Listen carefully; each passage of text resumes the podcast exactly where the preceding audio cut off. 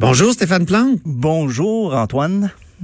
Donc, il y a des groupes qui tentent de se reformer, mais ça se passe pas toujours très bien. Pas toujours très bien. Euh, ben, le dernier en date, on va leur donner le temps, voir si ça se passe mal ou non. C'est Genesis. Euh, on l'a annoncé en grande pompe cette semaine. Euh, les légendes du rock progressif. Et quand je dis progressif, c'est leur période années 70, parce que dans les années 80, on était très pop, un peu comme c'était la mode des années 80 en Angleterre et tout ça. La, la prochaine tournée, ça va, ça, va être en Angleterre seulement et Irlande, novembre, décembre. On attend pour des dates à l'international, mais j'en doute un peu. Euh, ça va se nommer The Last Domino.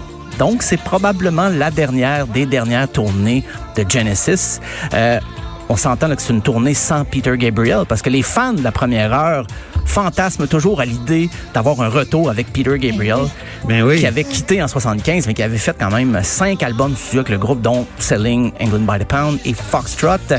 Même que des mauvaises langues disent que Genesis a arrêté de faire de la bonne musique quand il est parti. On n'est pas là pour repartir le débat, mais euh, Phil Collins, ben à l'époque, c'est vrai que les... Attends, attends, faut que tu te mouilles, là. Est-ce que tu trouves que c'est vrai ou non? Ben moi, j'aime aucune des deux époques. j'aime pas. Ah! je, je, suis vraiment pas un fan de rock progressif et euh, je suis pas un fan de ce que Genesis a fait dans le plus pop non plus. Donc j'aime voir les autres s'obstiner du haut de ma passerelle. Euh, non, mais c'est vrai que quand Phil Collins s'était mis à chanter, il y en a beaucoup qui étaient sceptiques parce qu'il y a pas beaucoup de batteurs dans des groupes rock qui chantent. Et, d'ailleurs, pour la prochaine tournée, c'est son fils Nicolas qui va jouer de la batterie. Donc, euh, ça faisait 13 ans que le groupe avait pas tourné. Est-ce qu'il va chanter assis? Parce que les dernières fois que je l'ai vu, il me semble... Ben euh, oui, j'ai l'impression que oui, il va... Pendant des hein? spectacles, il était assis. Effectivement. Puis même qu'il était tombé récemment parce que son fils faisait un solo de drum. Il s'est retourné, il s'est reculé et s'est accroché dans un banc sur lequel il devait s'asseoir et là il est tombé dans les moniteurs donc c'est à surveiller Phil pour la prochaine tournée euh, prends ça. Il a quel âge déjà, Phil Collins? Oh, il a dépassé 70 ans, mais la date exacte, euh, je pourrais, je pourrais y revenir. mais euh, Google. Google, voilà. Et ce qu'on entend d'ailleurs, c'est Invisible Touch. Et j'ai fait un peu exprès pour fâcher les, les, fans de la première heure de Genesis, parce qu'il y en a pour qui, malgré que ce soit un grand succès, pour qui c'est pas vraiment du Genesis, une pièce pop comme ça. Mais bon, on va se, on gâchera pas notre plaisir. La, la plus, la plus Genesisienne des, des des pièces de Genesis, c'est laquelle? Ben moi, je pense que c'est l'album Selling by the Pound, euh, England ah by the Pound au complet. Je pense que ça, là, c'est c'est ce qui fait de Genesis le groupe un incontournable du progrès, progressif. Là. Je suis pas un fan, mais je leur. On ne sait pas encore si ça va bien se passer ou non. Non, c'est ça. Mais dans le passé, il y en a qui ont essayé de se reformer puis ça s'est mal passé. Oui. Je pense à Beau Dommage. À Beau Dommage, c'est quand même pas si mal. Ils se sont reformés puis c'est ça n'a pas été un, long retour, mais des fois ils reviennent. Mais moi je pense. De police. De police. Euh, ça, ça n'a pas bien été. Ça va, ça vient.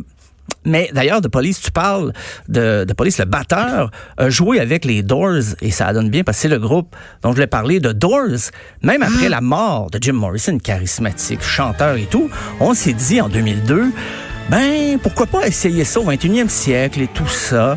Euh, parce qu'il faut dire que les Doors avaient déjà dans les années 70 avaient tenté de continuer sans Jim Morrison et on avait demandé à Iggy Pop de le remplacer. Et Iggy Pop euh, lui-même, qui est un fan de Morrison, avait dit que c'était macabre et irrespectueux. Mais en 2002, on a demandé au chanteur euh, de Cult, Ian Asbury, qui lui aussi fan des Doors, mais qui était pas tellement scandalisé de prendre le relais de son héros. Ben, on a repris du comment dire, on a refait des spectacles, des émissions télé, euh, mais le batteur qui avait quitté le groupe a dit, euh, il n'est pas question que vous vous appeliez encore de Doors sans Jim. Vous pouvez vous appeler de Windows si vous voulez, je m'en fous, mais vous devez pas vous appeler de Doors. Mais les autres membres euh, du groupe, bon, on peut écouter la suggestion pour The Windows, mais sont appelés The Doors of the 21st Century. Puis on va écouter d'ailleurs ah. Light My Fire avec Ian Asbury à la voix.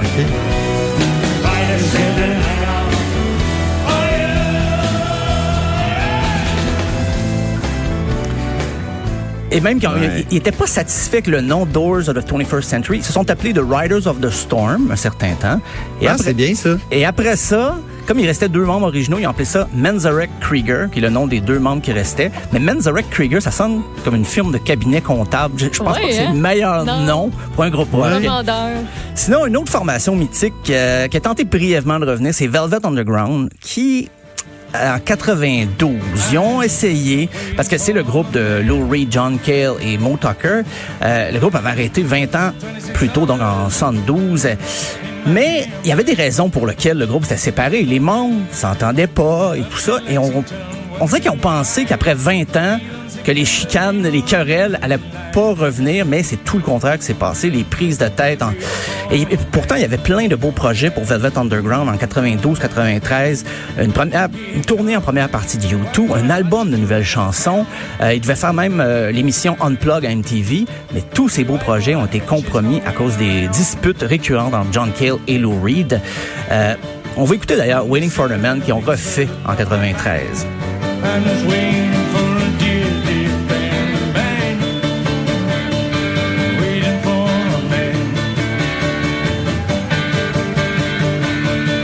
On sent que le, cœur n'y est plus. on écoute ça. C'est plat à mort. Moi, je suis fan de Velvet Underground et ça me fait mal de, ah revoir ça. Et si vous avez l'occasion d'aller voir sur YouTube, on voit même dans les regards échangés sur scène, il y a des tensions. Euh, parce que revenir avec ton Mais la question de, justement des groupes qui se reforment comme ça, Stéphane, c'est c'est souvent juste pour des questions d'argent, non? Ben, ben oui. oui. parce que surtout... En Donc, euh, c'est pas, pas surprenant que le cœur n'y soit plus? Ben, c'est ça, surtout qu'en 92, des groupes de la nouvelle génération comme ben, Nirvana, Pearl Jam, tout le monde évoquait Velvet Underground comme une influence. Donc, ils se sont dit, ah, ben, c'est peut-être une bonne occasion de revenir à l'avant-plan, mais c'est pas arrivé. Euh, pas très bon résultat. Je, je sais pas si John Cale et Lou Reed se sont reparlés par la suite, sans doute à quelques occasions, mais sans plus. Euh, sinon, Fleetwood Mac. Et ça, là, le retour de Fleetwood Mac, c'est la faute à Bill Clinton. Parce que ah il, leur avait demandé, quand il a été élu euh, pour son cérémonie d'assermentation, il a demandé au groupe de jouer. Donc, on va écouter d'ailleurs Don't Stop Thinking About Tomorrow, enregistré ce soir-là, en 1993.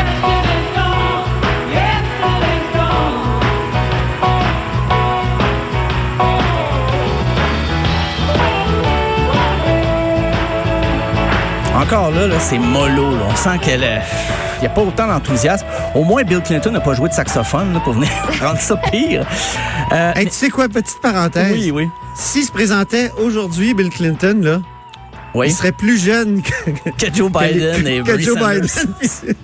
tous les démocrates qui sont en liste. C'est incroyable. Hein? Oui, oui. Il y a deux mandats. il doit faire deux mandats. On va, se garder ça.